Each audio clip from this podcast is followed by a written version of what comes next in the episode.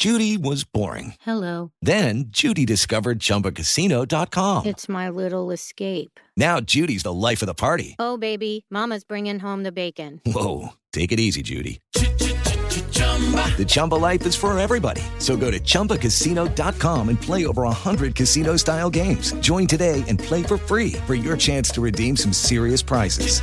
chumba ChumbaCasino.com. No purchase necessary. Void where prohibited by law. 18 plus terms and conditions apply. See website for details.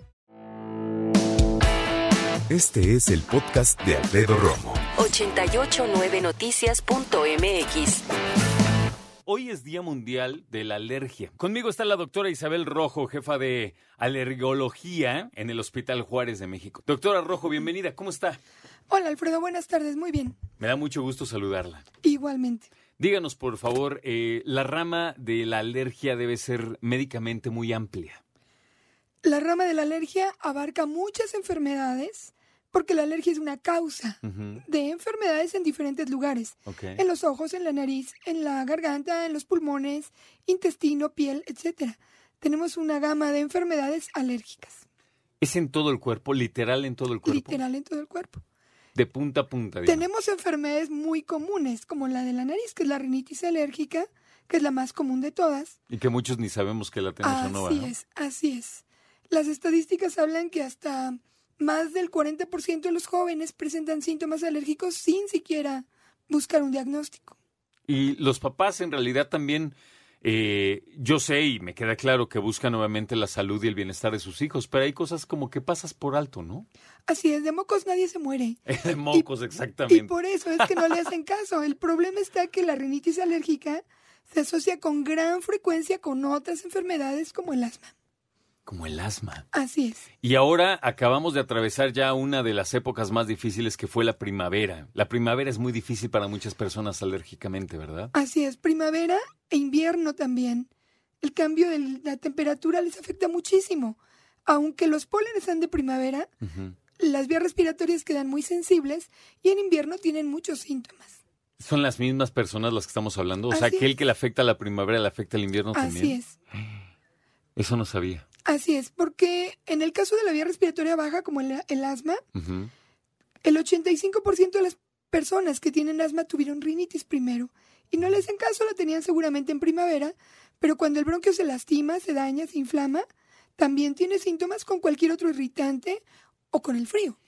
Por eso la importancia de las visitas al otorrinolaringólogo desde temprana edad. Hablábamos de, de cómo detectar la alergia, de cómo hay una muy buena cantidad de personas, sobre todo niños y jóvenes, que no saben que presentan cosas que son comunes, digamos, en la población mexicana. Y nos decía que la prevención es un punto muy importante en ese sentido. Así es, la prevención empieza desde que sabemos que tenemos genética de alguna enfermedad alérgica. En ese momento empieza, empezamos a prevenir porque a las madres se les indica amamantar al producto casi exclusivamente con leche materna para disminuir el riesgo del fenómeno alérgico.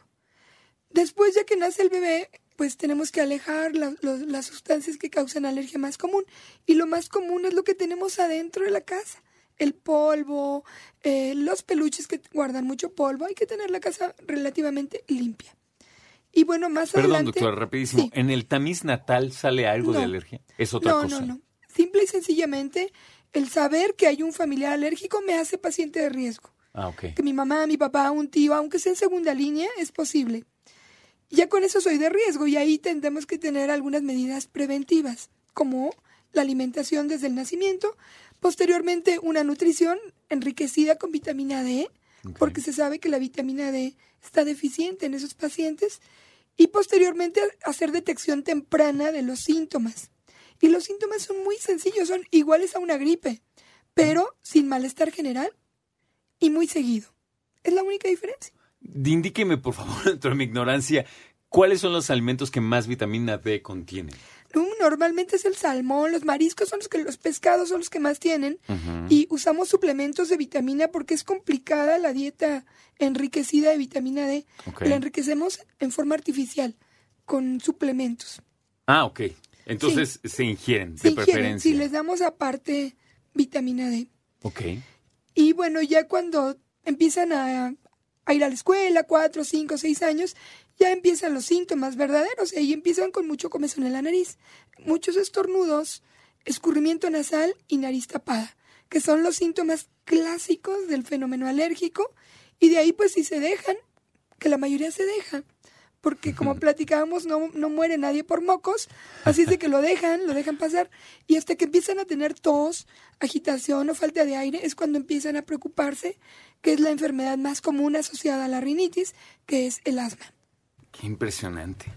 Dígame una cosa, hace ratito que escuchamos la nota de mi compañera Mónica Barrera, hablaban acerca de la alergia a los perros.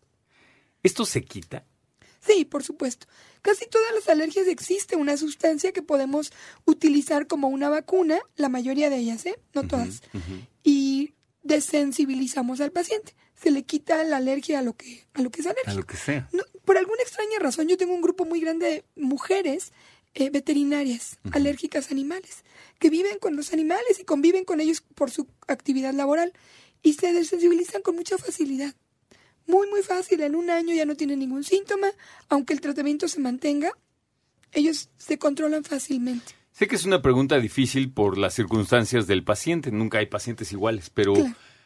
más o menos cuánto podría costarle a una persona enterarse si es alérgica a algo basado en los, eh, los, eh, es- los exámenes o los estudios más básicos que existen. Podría no costar nada. El diagnóstico de alergia se hace por síntomas. Y con los síntomas puede ser suficiente para saber que tiene un riesgo o que tiene una alergia. Ahora, para ver a qué son alérgicos, dependerá el nivel o la institución en donde se, se manejan.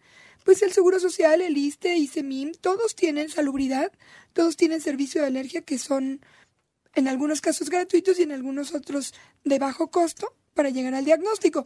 Sin embargo, cuando van a, a consulta privada, pues puede de ir desde mil hasta cinco mil pesos una prueba. Eso dependerá de cada, de cada especialista. ¿Puede ir a un laboratorio común de los No. cono- esos no los hacen? No, las Qué pruebas de alergia ¿eh? en sangre no son confiables Ok.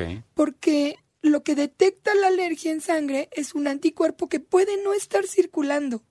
Ese anticuerpo puede estar en, en un tejido pegado y no encontrar nada circulando, por lo tanto pierde valor ese estudio. Se hace normalmente la prueba en piel y no la hace ningún laboratorio. De hecho, sería un poquito eh, fuera de la norma de que alguien que no sea un especialista en alergia Ah, la hiciera. la haga. La Entiendo. tiene que ser un especialista en alergia. Escucha a Alfredo Romo donde quieras, cuando quieras. El podcast de Alfredo Romo en 889noticias.mx.